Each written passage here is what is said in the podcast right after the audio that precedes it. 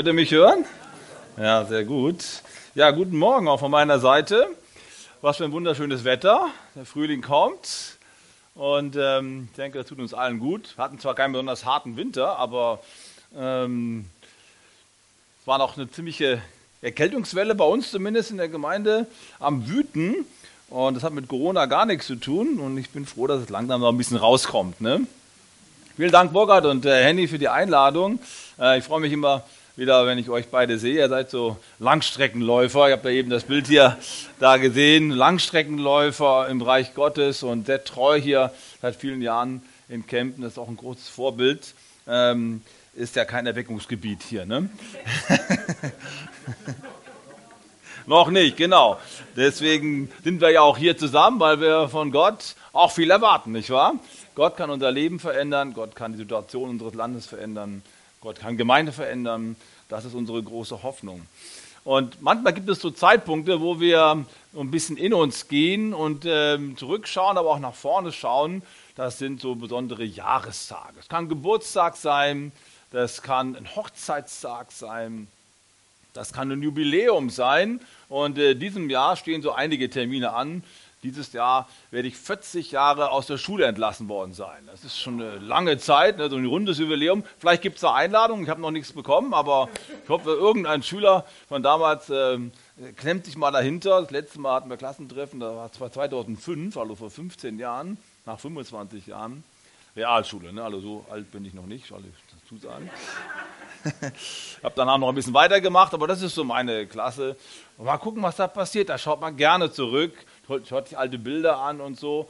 Und dann überlegt man auch, wie es weitergeht. Ne? Wenn man dann die Lehrer sieht, die vielleicht noch da sind.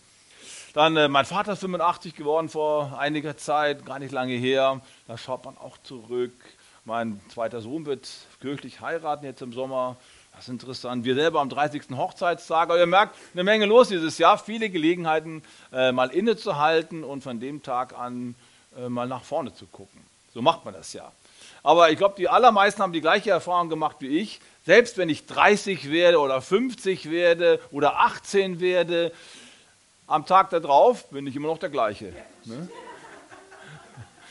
Äh, also Jahreszahlen haben nichts Magisches an sich, dass plötzlich irgendwie der Schalter umgelegt wird und auf einmal wird alles ganz anders. Das äh, findet in der Regel nicht statt.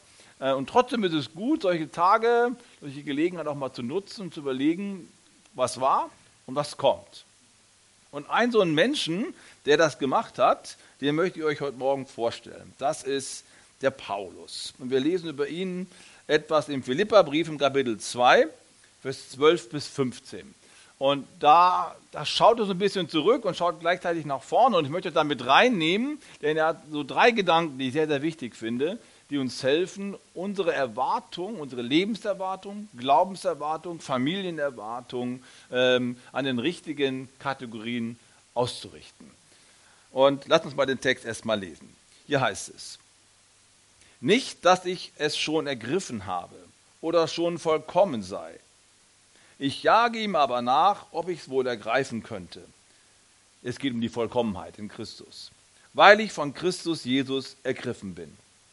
Meine Brüder, ich schätze mich selbst noch nicht so ein, dass ich es ergriffen habe. Eins aber sage ich, ich vergesse, was da hinten ist und strecke mich aus nach dem, was da vorne ist und jage nach dem vorgesteckten Ziel, dem Siegespreis der himmlischen Berufung Gottes in Christus Jesus.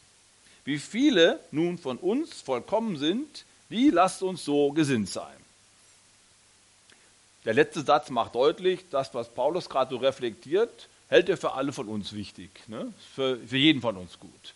Und er hat drei Aspekte, die er so entfaltet und ähm, diese drei Aspekte zeigen uns, wie man sich gesund, geistlich weiterentwickelt und was für Eigenschaften oder welche, ähm, welche, welche Checkpunkte man dabei beachten soll. Das erste, was ich hier finde, ist, das ist mein erster Punkt, Paulus macht deutlich, dass unser Leben unfertig ist.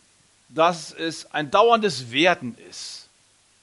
Ich weiß nicht, äh, wie es euch so geht, wenn, wenn jemand die Predigt anfängt. Leute, ich muss euch ehrlich, ehrlich sagen, ich habe es nicht geschafft. Ja? Also, Äh, ich bin schon 20 Jahre mit Christus unterwegs, aber ich bin immer noch genauso, habe immer noch genauso viele Fehler wie vorher und ähm, orientiert euch bitte an mir. Ne? Also ich bin das Vorbild, macht genauso wie ich. Ist schwierig, oder? Und ich finde, es ist ein ziemlich merkwürdiger Einstieg von Paulus. Er will seiner Gemeinde ja irgendwie ein bisschen Mut machen. Ne? Und was sagt er? Freunde, tut mir leid, ich habe es nicht geschafft. Ja.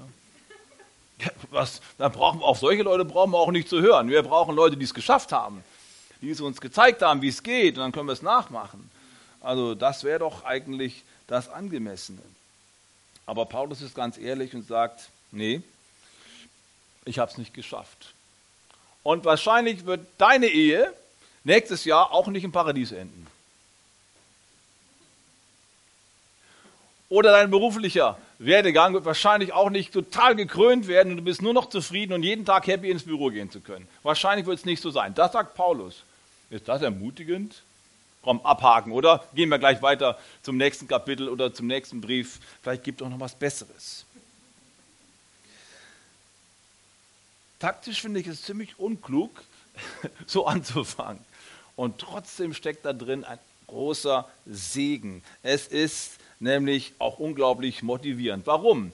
Er sagt nämlich nicht, Leute, ich habe es nicht geschafft, das sagt er nicht, sondern er sagt, ich habe noch nicht aufgegeben. Das ist was völlig anderes. Und das möchte ich dir als erstes mal so zurufen. Es nicht geschafft zu haben, ist eine Perspektive, die ist negativ. Viel besser ist es zu sagen, ist, ich bleibe dran, ne? Ich habe noch nicht aufgegeben. Ich habe das Ziel nicht aus dem Auge verloren, auch wenn ich noch nicht da bin, wo ich bin. Auch nach 20 Jahren nicht. Denn das ist ja das Problem. Wenn wir ein Ziel vor Augen haben, wir wollen es gerne erreichen und wir erreichen es nach einem Jahr nicht und nach zwei Jahren nicht und nach fünf Jahren nicht. Die meisten von uns sind dann innerlich so auf dem Frustrationspegel angekommen und denken sich, abhaken, wird nichts mehr draus, wird nicht besser, am besten einfach jetzt mal das Ziel abgeben und nicht mehr dran arbeiten. Das bringt doch alles nichts. Das ist eine große Versuchung, stimmt's? Und da stecken wir oft alle drin. Aber Paulus sagt, ich gebe nicht auf und ich stelle mich nicht einfach, ich, ich versöhne mich nicht mit, dem, mit, der Situation, die ich habe. Ich, ich gebe nicht auf, ich mache weiter. Jetzt meine Frage, ist das nicht ein bisschen unklug von ihm? Also wir predigen ja gerne auch von der Seelsorge her, dass man sich auch mal mit seinen Schwächen versöhnt. Ich erinnere mich an, an Uwe Schäfer, so vor 20 Jahren gab es so ein Gebet, das Gebet des Jabez. Erinnert euch noch? Aus dem ersten Chronik 4 wurde viel darüber gepredigt, es gab ein Buch dazu. Und dann gibt es ja einen Teil des Gebetes, Herr, erweitere meine Grenzen, lass mich wachsen. Und Uwe Schäfer sagte dann immer, ich glaube, es wäre besser, Leute würden nicht mal versöhnen mit ihren Grenzen und würden mal einfach auch mal akzeptieren, wie es ist und nicht immer drüber sein. Dann erzählte er damals eine Geschichte, über die habe ich sehr gelacht, aber es ist auch ein bisschen ein Körnchen Wahrheit drin. Und ich habe es euch mal mitgebracht hier so. Stellt euch mal vor, ein Hahn kommt in den Hühnerstall und schleift hinter sich ein Straußenei, Straußenei her. Ja, und er legt es in die Mitte und die Hühner gucken auf ihn und er sagt, meine Damen, ich will ja keinen Druck aufbauen. Aber ich möchte auch schon mal zeigen, was woanders möglich ist. Ne? ja. Sowas kann auch sehr demotivierend sein. Ne? Wenn dann das Huhn sagt, ich habe es nicht geschafft, mein Ei ist immer noch so klein. Ja, come on, ja, da geht noch mehr. Das ist natürlich, das geht natürlich nicht. Ja? Und auch wenn wir jetzt lachen, ich habe die Erfahrung gemacht, dass manche Zeugnisse positiven Berichte aus der Mission oder von Menschen, die irgendwas Tolles mit Gott erlebt haben, bei manchen Zuhörern kommen diese Berichte gar nicht gut an, sondern der Schuss geht voll nach hinten los. Anstatt dass Leute ermutigt werden und sich denken, wow, der hat es geschafft, ich kann es auch schaffen, machen die Menschen einen Fehler und fangen an, sich zu vergleichen. Ah ja, der hat es geschafft, mit mir ist ja gar nichts los. Ich habe auch gebetet, bei mir hat es sich nicht erfüllt. Und dann fühlt man sich schlecht und Gemeinden, die von anderen Gemeinden hören, was für tolle Erweckung da ist, und man ist immer noch mit seiner kleinen Herde zusammen, das kann einen total runterziehen. Ich habe viele Pastoren kennengelernt, die wollen gar keine Erfolgsmeldung mehr hören, weil es sie unter Druck setzt. Und wir sagen auch ganz ehrlich, wenn Leute mit ihrer Ehe nicht zurechtkommen, ja, Mensch, hör doch mal auf, über diesen Traumprinz endlich nachzudenken. Oder über die Prinzessin. Das wird dein Mann nicht und das wird deine Frau nicht. Akzeptiere die Person mal so, wie sie ist. Dann kann es gut werden. Sagen wir das nicht häufig? Aber ihr merkt, es ist irgendwie schon auch herausfordernd, wenn dann Paulus nach 20 Jahren sagt, Leute, ich habe noch nicht aufgegeben, ich mache immer weiter. Ich will so werden wie Christus. Ich meine, das ist ja nur kein kleiner Anspruch. Ne? Er sagt ja nicht, Burkhardt ist schon richtig gut unterwegs, ich bin noch nicht so weit wie er, aber ich glaube, ich schaffe es auch noch so zu werden wie Burkhardt oder wie Henny. Das wäre auch schon ein Riesenziel. Und ich hoffe, ihr nehmt euch eure Pastoren als Vorbild. Das möchte ich gerne empfehlen. Ja? Schaut auf diese beiden Personen. Ihr könnt eine Menge von ihnen lernen, vor allen Dingen dran zu bleiben. Das könnt ihr echt lernen von ihnen. Ähm, aber der Paulus vergleicht sich ja nicht mit einem anderen Menschen, sondern er vergleicht sich mit Christus. Da kommst du ja nie ran. Und deswegen sage ich, Herr Paulus meint es anders, als es zunächst einmal klingt. Ihm geht es gar nicht um das absolute Ziel, so zu werden wie Christus, das ist unerreichbar, sondern es geht ihm um das dauernde Streben nach dem höchsten Ziel. Das ist was völlig anderes. Das absolute Ziel im Auge zu haben, da springst du immer unten drunter.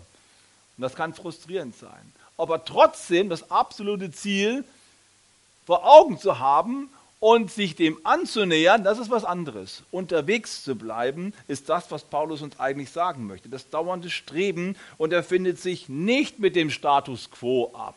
Und wie schnell geht es bei uns, dass wir uns abfinden, ich bin halt so und es geht nicht anders, ich habe mich bemüht, aber es wird nichts draus. Und dann findet man sich mit dem Status quo ab und arbeitet auch nicht mehr dran. Und diese Gefahr hat Paulus im, im Blick und sagt, nee, nee, ich darf nicht aufhören zu streben.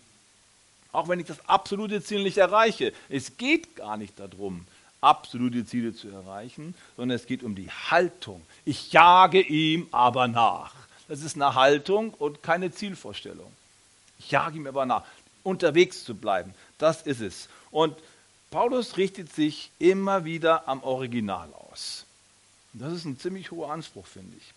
Und ich möchte heute Morgen sagen, das Original, das ist Jesus, ist ein sehr, sehr hoher Anspruch. Und manchmal sind die Forderungen oder die Gebote Gottes für uns zu groß.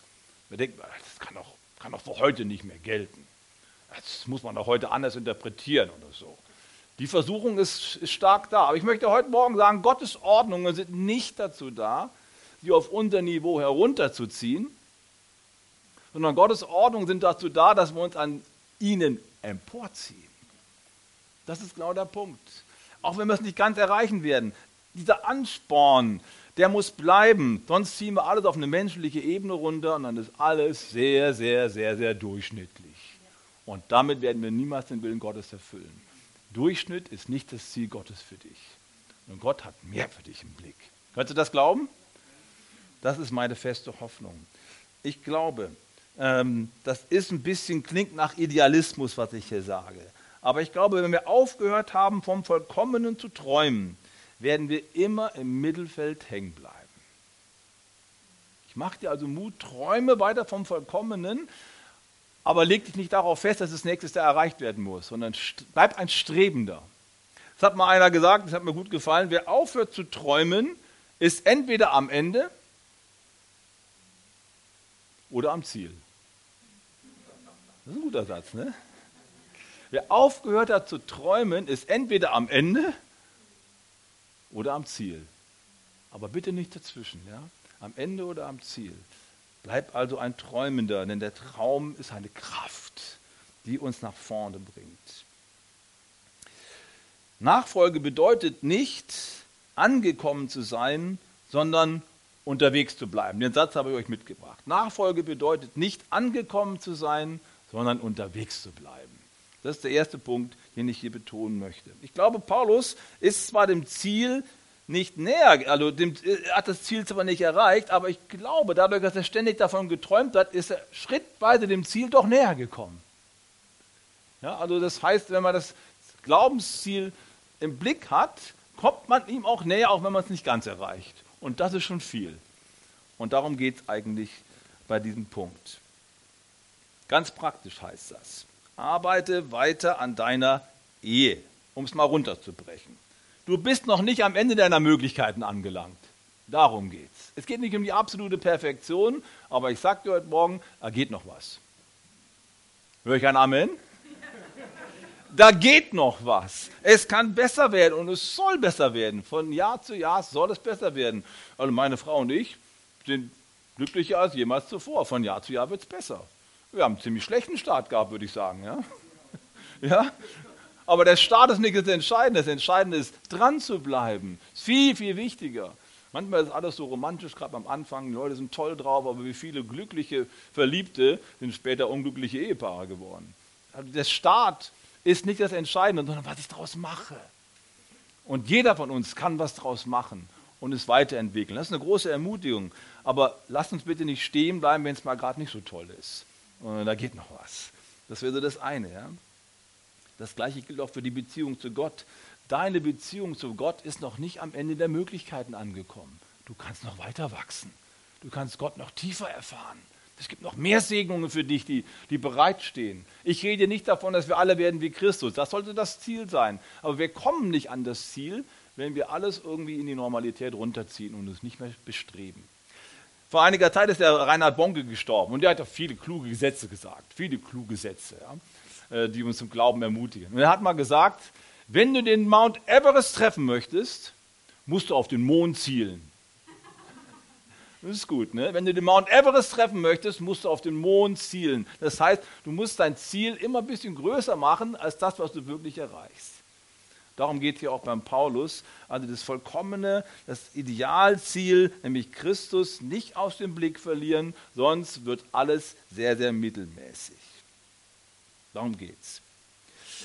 George Bernard Shaw, ähm, ein Literat, den ich ganz gerne mag, hat mal Folgendes gesagt. Manche Leute sehen die Welt an, wie sie ist und fragen, warum? Ich sehe die Welt an, wie sie sein könnte und frage, warum nicht? Das ist ein wichtiger Satz, ja? Und darum geht es ja auch beim Paulus. Nicht zu fragen, warum ist alles so schlecht, warum alles ist so mittelmäßig, warum komme ich nicht weiter, das ist die falsche Frage. Sondern es könnte auch anders sein. Frage, warum nicht? Warum geht es nicht? Warum könnte es nicht weitergehen? Also, meine Frage heute Morgen, erster Punkt, wo hast du dich mit dem Status quo arrangiert und abgefunden? Wo hast du den Glauben an Veränderung, Wachstum und eine bessere Zukunft aufgegeben? Dann lass dich heute von Paulus rufen, nein, ich habe es nicht ergriffen, aber ich jage ihm nach und höre nicht auf. Bleibe also ein werdender, ein sich entwickelnder und sei nicht frustriert, wenn du nicht perfekt wirst. Wir sind immer auch ein Stück weit unperfekt niemals am Ende. Und das sollte uns nicht frustrieren, sondern das sollte uns ermutigen, weiterzugehen. Dazu brauchen wir aber zwei Fähigkeiten. Und das sind die zwei Dinge, die Paulus jetzt im nächsten anspricht. Erstens ist, wir müssen es lernen, unsere, unsere Vergangenheit hinter uns zu lassen. Und zweitens, wir müssen es lernen, von den richtigen Antreibern inspiriert zu werden. Also erstens die Vergangenheit hinter sich lassen und zweitens mit dem richtigen Antrieb, mit der richtigen Motivation ausgestattet zu sein. Die beiden Punkte möchte ich mit euch jetzt gerne noch anschauen. Zweitens, unser Leben ist nach vorne offen. Das ist der zweite Punkt, den Paulus hier betont. Ich weiß, warum so viele Menschen stehen geblieben sind in ihrer Entwicklung. Ob das die Ehe ist, ob das der Beruf ist, ob das das geistige Leben ist, das äh, ist austauschbar. Warum bleiben so viele Menschen stehen? Weil ihre Vergangenheit ihnen im Weg steht. Genauer gesagt, es sind die nicht eingetroffenen Hoffnungen, die Enttäuschungen, die Rückschläge und die eigenen Fehler. Also wenn du 20 Jahre für Erweckung betest und ihr betet bestimmt auch schon sehr lange für Erweckung und sie ist nicht eingetroffen, dann ist die Gefahr sehr, sehr groß, dass man denkt, ja, das kommt sowieso nicht mehr. Machen wir uns doch nicht den Kopf verrückt. Das wird nichts mehr, also wir sind zufrieden, wir verwalten alles, was da ist und warten auf die Wiederkunft des Herrn. wenn wir ehrlich sind, ist da mehr Wahres dran, als wir vielleicht zunächst einmal an, annehmen. Man findet sich zu schnell damit ab. Es hat früher nicht geklappt, wird auch morgen nicht klappen. Das kann passieren. Ich will jetzt nicht sagen, Scham bringt Glück. Ich bin ja, bin ja ähm, nicht abergläubisch, aber das ist kein großes Missgeschick. Alles ersetzbar. Hauptsache dein Herz zerspringt nicht viel, viel wichtiger. Also, unsere Vergangenheit, die nicht eingetroffenen Hoffnungen, Enttäuschungen, Rückschläge, die stehen uns auf dem Wege und wir strecken uns nicht mehr aus nach vorne, bleiben eben keine Entwickelnden mehr. Das kann eine große Gefahr sein. Eine ganz große Lüge, eine ganz große Blockade. Und ich möchte dir heute Morgen Mut machen und dir helfen, deine Vergangenheit einfach mal abzuschließen. Das ist so wichtig. Ein alter Wüstenvater, die alten Mönche am Anfang des Christentums, hat mal Folgendes gesagt. Wer in seiner Seele die Erinnerung an Böses festhält, gleicht einem Feuer, das man unter Stroh verbirgt. Du musst die Vergangenheit richtig zu Ende bringen und zu Ende aufgearbeitet haben, sonst lodert das immer so weiter. Ja? Und das verhindert, dass du nach vorne vorankommst. Ich habe mal eine lustige Geschichte gehört. Da ist jemand zum ersten Mal zum Bungee-Jumping gegangen. Kennt ihr? Wisst ihr, was Bungee-Jumping ist? Würdest du auch machen, oder? Ah ja, das traue ich dir zu. Komm, du bist mutig, du bist jung, du bist sportlich, kein Thema, ja? Also da, da geht man quasi an der Brücke oder an irgendeinen Felsabhang und dann stürzt man sich runter, da geht es vielleicht 100, 200 Meter oder noch weiter runter. Und dann bist du so befestigt an irgendeinem so Gummiseil und du kurz vorm Boden, bevor du aufknallst, reißt dich das Gummi wieder hoch und du schnellst wieder nach oben. Das macht richtig Spaß, Burkhard, oder? also, vielleicht zum 65. Geburtstag oder irgendwann, oder weiß nicht, wann der kommt, oder 60. keine Ahnung. Schenkt doch dem Burkhard mal so ein Bungee-Jumping, oder? Und dann fragt ihn danach, was er erlebt hat. Wäre doch mal eine tolle Sache. Ja? Jedenfalls, der steht das erste Mal da in der, in der Reihe und dann sieht er so, tschum, einer wie der andere runterspringt und da wird ihm irgendwie dann doch wird ihm ein bisschen mulmig. Ja? Wenn du das erste Mal da so stehst und dann ist da so eine Einweiserin, die die Leute dann quasi in die richtigen Reihen stellt und dann fragt er die Einweiserin mal, mal, wie war das denn bei Ihnen? Sind Sie auch schon mal gesprungen? Ja, ich bin auch schon mal gesprungen. Ja, mir ist irgendwie ein bisschen unwohl. Wie war es denn bei Ihnen? Können Sie mal erzählen? Das kann ich dir genau erzählen, sagt sie. Und dann fängt sie an zu erzählen. Ich stand da in der Reihe und ähm, ich war schon, der, ich war schon der, der Nächste, der dran sollte, und plötzlich hörte ich eine Stimme. Eine Stimme, die zu mir sprach. Und die sagte ziemlich laut, geh weg von der Kante. Aber da war kein Mensch um sie herum gestanden. Das war ihre Mutter, die schon längst gestorben war. Sie steht also an der Kante, gleich ist sie dran und sie hört die Stimme im Kopf, geh von der Kante weg. Und ihre Mutter hat immer versucht, sie vor irgendwelchen Gefahren zu bewahren und ihr immer ein bisschen den Mut genommen. Ja? Vorsichtig, du könntest fallen. Nicht auf den Baum hochklettern, du könntest ja runterfallen. Ne? Fahr nicht so schnell mit dem Fahrrad, du könntest hinfallen und so weiter. Kennt ihr das? Die Sorge von Müttern kann sich schnell auch auf Kinder übertragen. Also vorsichtig mit deinen Sorgen. Oder auch von, von Vätern. Das kann ja auch ein Vater sein, der immer Sorgen hat. Jedenfalls, die steht dort und auf einmal ist diese Stimme da. Geh weg von der Kante.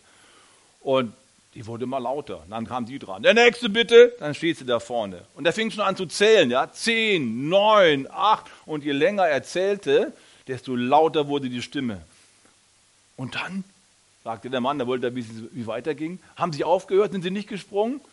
Doch, bei null war die so laut, ich dachte, mein Schädel platzt. Geh von der Kante weg. Und dann bin ich gesprungen. Ja, und dann? weg. Die Stimme war einfach weg. Ich habe sie nie wieder gehört. weg. Ich war frei und konnte den Sprung dann genießen. Ja? Das hat mir zu denken gegeben. Da ist so eine, so eine tiefe Prägung in uns drin, die Vergangenheit. Du schaffst es nicht. Das ist gefährlich. Das wird nichts. Geh von der Kante weg. Und diese Stimme in uns hindert uns daran, den nächsten Schritt zu gehen, mutig in was Neues reinzugehen. Und wenn du die Vergangenheit nicht überwindest, diese Stimme nicht los wirst, dann bleibst du immer an der Kante kleben. Und das möchte hier Paulus sagen, dass wir mutig sind, die Vergangenheit hinter uns zu lassen. So wichtig. Deine Vergangenheit, deine Enttäuschungen, deine Fehler, die brüllen dir ins Ohr, du wirst es wieder nicht schaffen. Und Paulus sagt dir, ich vergesse, was da hinten ist und strecke mich aus nach dem, was vor mir ist. Klar, Paulus hat hier vor allen Dingen deine religiösen Leistungen im Blick. Ne? Er, wenn wir den ganzen Kontext mal ernst nehmen, dann geht es darum, dass er eigentlich sich sagen könnte, ich habe so ein tolles Zeugnis, habe tolles Elternhaus, alles super, ich bräuchte mir keine Sorgen machen. Aber genau das steht mir im Wege. Deine Erfolge stehen in dem Wege, den nächsten Schritt zu gehen. Bei dir könnten es die Enttäuschungen sein, die Niederlagen, die dir im Wege stehen. Ob es Erfolge sind oder Niederlagen, du musst die Vergangenheit hinter dir lassen, um die Zukunft zu gewinnen. So wichtig. Wir müssen die Vergangenheit loswerden, damit wir die Zukunft gewinnen können. Psychologen sagen, das Schlimmste, was einer Ehe passieren kann, was ist das Schlimmste, was einer Ehe passieren kann? Tippt mal so. Was ist das Schlimmste, was einer Ehe passieren kann? Gleichgültigkeit, sehr guter Gedanke, hängt ganz stark damit zusammen.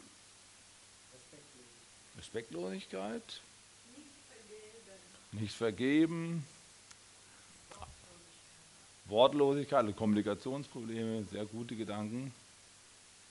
Das sind alles sehr, sehr schwerwiegende Probleme, die kann man aber lösen. Aber ein, eine Haltung oder eine Überzeugung, die kannst du nicht lösen, es sei denn, du überwindest sie. Ja? Das ist die Überzeugung, dass der andere sich nicht mehr ändern kann. Das ist das Schlimmste. Das Schlimmste ist, wenn du nicht mehr glauben kannst, dass der andere sich ändert. Dann, dann verlierst du alle Hoffnung. Wenn du an einem Punkt bist, wo du sagst, ich komme damit nicht mehr klar und der wird sich nicht ändern oder die wird sich nicht ändern, dann gibst du auf. Deswegen, du musst die Vergangenheit hinter dir lassen. Er hat es vielleicht so oft nicht geschafft.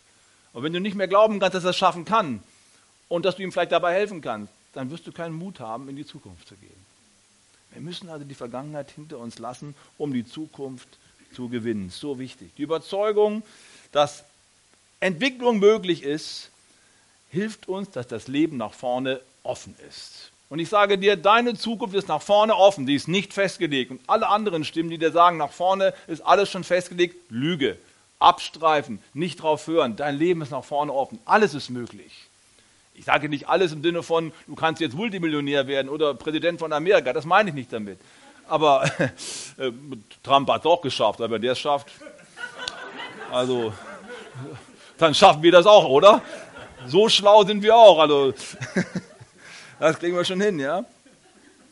Also, die Vergangenheit nicht leugnen, das Wort, was Paulus hier äh, benutzt, vergessen, ich vergesse, was hinter mir liegt, heißt nicht leugnen, als wenn es das nie gegeben hätte, sondern es bedeutet, dem Ganzen keine Beachtung mehr geben.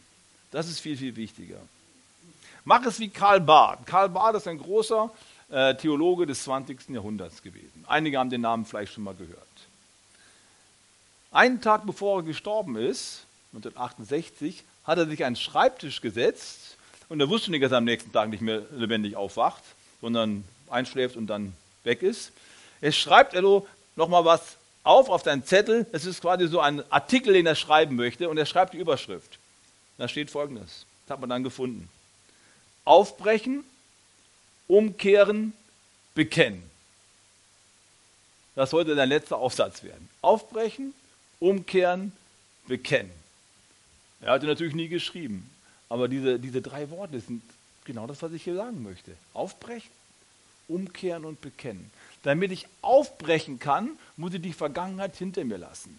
Aufbrechen, umkehren und bekennen. Es loslassen, es aus meinem Leben rauswerfen, nur dann kann ich aufbrechen. Wie stark ist das denn? Und tatsächlich ist er aufgebrochen in eine neue Welt. Ja? Hat das Alte hinter sich gelassen. Das Zweite aber, neben der Vergangenheit, ist die Einstellung. Und das ist mein dritter Punkt. Ähm, unser Lebensantrieb muss Christus sein. Total wichtig. Und der Lebensantrieb muss Christus sein. Das Lösen von der Vergangenheit ist die eine Voraussetzung, um in Bewegung zu bleiben nach vorne. Aber das zweite ist, um in Bewegung zu bleiben, die Lösung von der eigenen Machbarkeit die Lösung von der eigenen Machbarkeit. Die Frage ist nämlich, mit welcher Energie gehst du eigentlich in die Zukunft rein? Und wenn du 20 Jahre dein Ziel nicht erreicht hast und du versuchst es mit der eigenen Energie, dann wird es ganz schön, ganz schön eng. Und wir müssen gut gucken, was Paulus hier macht. Er sagt ja nicht, ich habe es noch nicht geschafft, Freunde, ich bin 20 Jahre dabei, aber ich habe es immer noch nicht gepackt. Aber wisst ihr was, ich habe mir für dieses Jahr ein Fünf-Punkte-Programm vorgenommen. Ja? Noch mehr Fasten, noch mehr Beten, äh, weniger, weniger Freizeit mit meinen Freunden haben, äh, mehr Missionsreisen und das dritte ist, noch bessere Kollekten einsammeln, damit ich besser ausgestattet bin. Ja, mein Fünf-Punkte-Plan, um zur Vollkommenheit zu kommen. Ich habe es bisher nicht geschafft, aber ich, ich gebe einfach noch mehr Gas. Ja? Ich lege noch eine Schippe oben drauf. Ich, ich, ich streng mich noch mehr an. Könnt ihr ja machen. Und wir sind alle versucht, wenn wir Ziele erreichen wollen, unsere eigene Machbarkeit zur Rate zu ziehen. Mit den Plänen werde ich es schaffen. Und ich reiß mich noch mehr zusammen. Und das sind dann so innere Treiber, die da sind. Und es gibt ganz viele verschiedene Motivationen, warum wir uns da so zusammenreißen und dann so ein Programm auflegen. Es könnte zum Beispiel die Furcht sein, andere Menschen zu enttäuschen. Also ich muss das Ziel erreichen, dann werden wir verkrampft. Und ähm, dann ist der Burnout nicht mehr weit weg. Also ich will niemanden enttäuschen. Oder die Pflicht, ich muss es ja tun. Also reiß dich zusammen, alter Bursche, du musst noch mehr Gas geben. Oder der Ehrgeiz. Ne? Ich kann doch nicht immer auf der gleichen Position bleiben, ich muss weiterkommen. Und dann gibt es so Treiber, die uns dazu veranlassen, noch mehr Gas zu geben und das kann ganz schnell ungesund werden, weil es uns überfordert. Ich nenne diese, diese Treiber heute mal Antreiber von hinten. Ja? Antreiber von hinten. Was wir brauchen, sind Antreiber von vorne. Werde ich gleich erklären. Ähm, einige wissen, ich habe ja früher mal Landwirtschaft studiert. Und in dieser Zeit habe ich auch viel Zeit mit Tieren verbracht, mit Hühnern, mit, äh, mit, mit Schafen nicht, mit Hühnern, mit Kühen, mit, äh, mit Pferden und mit Schweinen. Und äh, da machst du viele Erfahrungen, sehr viele Erfahrungen, das kann ich dir sagen. Ja? Und äh, wir mussten, ich musste ja auch auf, auf dem Schweinehof arbeiten, Zuchtsauen und Mastschweine. Und wenn du die kleinen Ferkel äh, darüber treiben wolltest, von einem Stall in den anderen über den Hof, da hast du das nicht so gemacht wie der Schafhirte, der gute Hirte, der deinen Schafen vorangeht, sagt, komm, komm, komm, komm, komm, komm mal mit, ja. So kannst du keine Schweine bewegen, das kann ich dir verraten. Schweine, da brauchst du einen Stock. Die machen, was sie wollen. Und äh, ich habe es ja oft genug gemacht. Und der Bauer hat es mir gezeigt, wie es geht. Hinten mal immer feste drauf, sonst werden die da nie ankommen, wo du hin möchtest. Die Schweine gehorchen nicht, ja? die sind dickköpfig, die machen, was sie wollen, die musst du von hinten treiben, dass sie da ankommen, wo du sie hinhaben möchtest. Ich habe mal ein Bild mitgebracht, ja? das ist so, Bauer hier, er hat jetzt keinen Stock, aber ihr seht schon, er ist sehr, sehr unsicher, oder? Guck mal in sein Gesicht rein. Wird das gut gehen? Und er versucht von hinten die Sau da zu lenken. Das nenne ich einen Antreiber von hinten, ja? Dein Stecken und Stab schmerzen mich. Das sind die inneren Antreiber von hinten. Ja. Aber Schafe werden anders geführt. Das Bild habe ich euch auch mitgebracht. Schafe haben einen Antreiber von vorne. Da geht der Bauer oder der Hirte vorne weg und die Schafe folgen einfach. Was für ein Unterschied.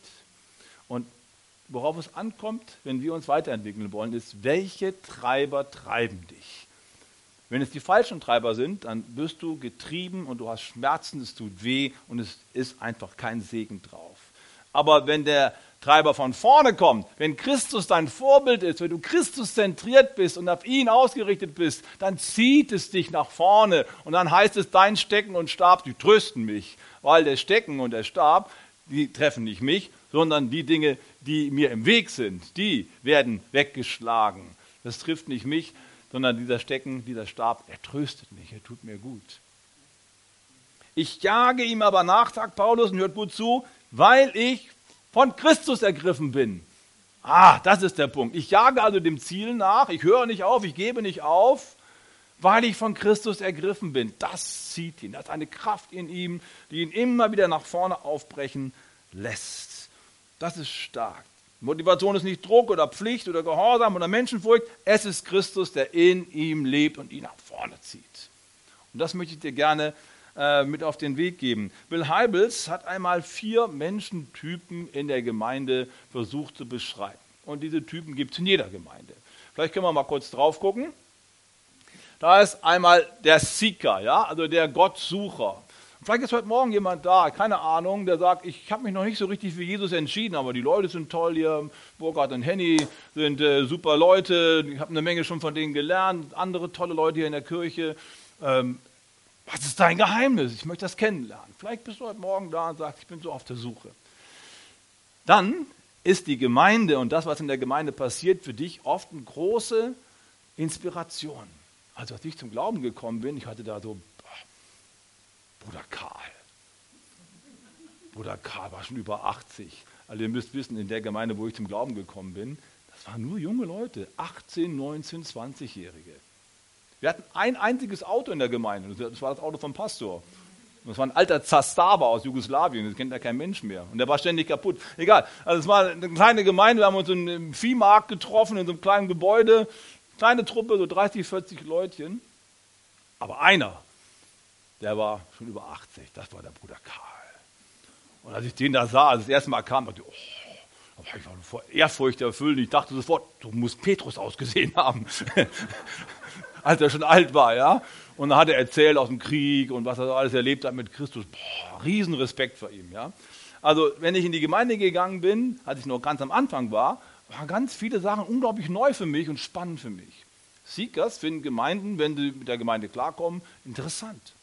Die nächste Gruppe, das sind die äh, Beginners, Christen, die noch am Anfang stehen und gerade ihr Leben Jesus gegeben haben. Für die ist unser Gemeindeprogramm oft auch super interessant. Alpha-Kurs oder ein Glaubensgrundkurs, Mitarbeitertraining, entdecke deine Gaben und Talente. Mensch, ständig was Neues. Super, wie ich mich entwickle und entfalten kann. Die sind auch meistens von der Gemeinde ziemlich begeistert. Dann kommt die dritte Gruppe, Close to Christ nennt er diese. Die sind schon Christus relativ ähnlich. Die praktizieren schon viele geistliche Übungen, die sind schon lange unterwegs, die wissen, was in der Bibel steht, die wissen, wer der Antichrist ist. Also die haben eine Menge drauf. Das Problem ist nur, die Gemeinde füttert sie nicht mehr ausreichend. Denn das Programm der meisten Gemeinden ist eher auf Sucher und Anfänger zugeschnitten und nicht auf Bibelschüler oder Theologiestudenten. Leute, die immer noch mehr wissen wollen. Irgendwann mal hast du alles, alles gepredigt und es wiederholt sich. Und das sind die Leute, die oft unzufrieden sind. Und das sind die Leute, die am meisten die Gemeinde verlassen. Die sind eigentlich schon relativ weit gekommen, haben ein gutes Fundament und die Gemeinde bietet ihnen nicht mehr, was sie brauchen und sie erwarten aber von der Gemeinde das Wachstum und die Frucht. Das, das ist schwierig. Besser, du entwickelst dich weiter und wirst zur vierten Gruppe, das sind die Christ-Centered People, also die Christus-Zentrierten. Die sind genauso weit wie die Gruppe vorher, die wissen auch alles über die Bibel, haben schon lang genug drin gelesen. ne, die sind, äh, ne, und die sagen auch, ja, die Predigen sind nett gemeint und so, das weiß ich alles schon. Also mein eigentliches geistiges Wachstum kommt von Büchern, kommt von Konferenzen, kommt von neuen Kontakten, die ich geknüpft habe. Die Leute, die machen was, die erwarten gar nichts von anderen, sondern die sind so von Christus erfüllt, dass sie sich selber weiterentwickeln. Und die sagen, ich komme ja auch nicht in die Kirche, um hier zu wachsen. Wachstum ist ganz woanders. Ich komme hier, um zu dienen. Denn das größte Wachstum im Glauben bekommst du immer dann, wenn du dienst, wenn Christus durch dich hindurchfließt, wenn du die Liebe Gottes weitergibst. Gestern hatten wir das Segnungsteam-Treffen. Es ist ein bisschen zusammengeschmolzen, es ist eine kleine Truppe geworden. Ich war so ein bisschen in Sorge, die werden jetzt sagen, hey, alles zu viel, Pastor Bernhard, wir müssen was ändern. Und ich, ich spreche mit ihnen und sage, sag mal, ihr seid jetzt da jede Woche dran und so, ist vielleicht ein bisschen viel für euch. Nö, überhaupt nicht. Ja, wie? Es gibt nichts Besseres. Die alte Schwester Uschi, vielleicht kennt ihr sie noch, ne? Die Uschi, die kommt da sogar aus Captain hier. Die wäre fast mitgefahren heute, ja? Die sitzt da und sagt, nee Bernhard, also das, das Größte, was ich in meinem Leben kenne, ist, wenn Gott durch mich wirkt und ich eine Prophetie habe oder irgendwas anderes und die Menschen sagen, boah, Gott hat zu mir gesprochen. Das ist das Beste, sagt sie. Das ist großartig. Nee, ich mache das jede Woche. Also bitte nicht, bitte nicht, nicht reduzieren. Ich will jeden, jeden Sonntag dran. Und die nächste sagte das Gleiche. Und ich dachte mir, wow, was für ein, was für ein Megateam. Das sind wirklich christuszentrierte Leute. Und nicht so, ja, einmal im Monat könnte ich mir vorstellen, da so ein bisschen mitzuhelfen. Nichts dagegen, versteht mich nicht falsch. Das ist alles in Ordnung und ich will das nicht kritisieren. Aber die haben mich gestern richtig motiviert. Die gesagt haben, das ist nicht unser Thema. Wenn wir in die Gemeinde kommen, wir wollen dienen. Wir wollen was machen. Wir wollen, dass Christus durch uns wirkt. Wow. Und diese Haltung, die ist so wichtig und die möchte ich dir so gerne ans Herz legen, wenn du schon länger unterwegs bist. Das ist deine Haltung. Das ist das, was Gott für dich vorhat. Dass du zum Pastor gehst und sagst, gib mir mal was zu arbeiten, ich will was tun. Ich will, dass Christus durch mich fließt. Ich bin von Christus ergriffen, jetzt brauche ich aber auch ein Arbeitsgebiet, ich brauche eine Fläche, wo was passiert. Die Gemeinde ist meine Chance, weil ich hier Christus sichtbar machen kann. Wie cool ist denn das? Ja? Wenn wir eine lebendige Beziehung zu Christus haben, dann werden wir von vorne getrieben und nicht von hinten gepeitscht. Und dazu möchte ich dich gerne ermutigen. Wie wäre es, wenn dein Ziel für dieses Jahr heißen würde, ich will ein Christuszentrierter Mensch werden, von Gott angetrieben und nicht von der Pflicht oder von der Tradition oder von der Furcht oder von Druck. Und das Nachjagen ist nicht ein Nachjagen im Sinne von, oh, es ist anstrengend und Jagen kann ja auch mit Pulsfrequenz zusammenhängen und mit Schweißausbrüchen und ich kann nicht mehr. Aber dieses Nachjagen beim Paulus hier ist ein Nachjagen nach Christus. Das macht ihm Freude. Es ist für ihn einfach, ja, das ist mein Leben. Und er wird nicht müde dabei. Und deswegen möchte ich dir heute Morgen sagen, sei mutig, entwickel dich weiter. Das Geheimnis einer glücklichen Ehe liegt nicht daran, dass der andere sich verändert, sondern liegt daran, dass dein eigenes Verhalten nochmal ganz neu ausrichtest und von Christus bestimmen lässt. Das ist, wenn das beide machen und nicht immer eifersüchtig darauf schauen, dass der andere auch ja seinen Schritt geht, sondern wir von Christus angetrieben sind, dann kann es eine paradiesische Ehe werden. Und dafür würde ich gern beten. Das wünsche ich dir. Meine Beziehung zu Gott ist der Schlüssel zu meiner Beziehung zu meiner Frau. Wenn ich gut drauf bin mit Christus, bin ich der beste Ehemann. Wie gut, dass meine Frau zu Hause geblieben ist, ja? Kann ich jetzt so vollmundig sagen. Aber so, wenn ich mich selbst einschätze, würde ich sagen, wenn ich geistlich gut unterwegs bin, dann liebe ich meine Frau am allerbesten. Aber du gönnest einem Mann, wenn er noch ein bisschen mehr in der Gemeinde mithilft. Oder umgekehrt, ja? Das zahlt sich aus. Und ähm, diese Christuszentriertheit ist das, was unser Leben wirklich reich macht. Ich habe schon von Rainer Bonke gesprochen, der vor kurzem äh, gestorben ist.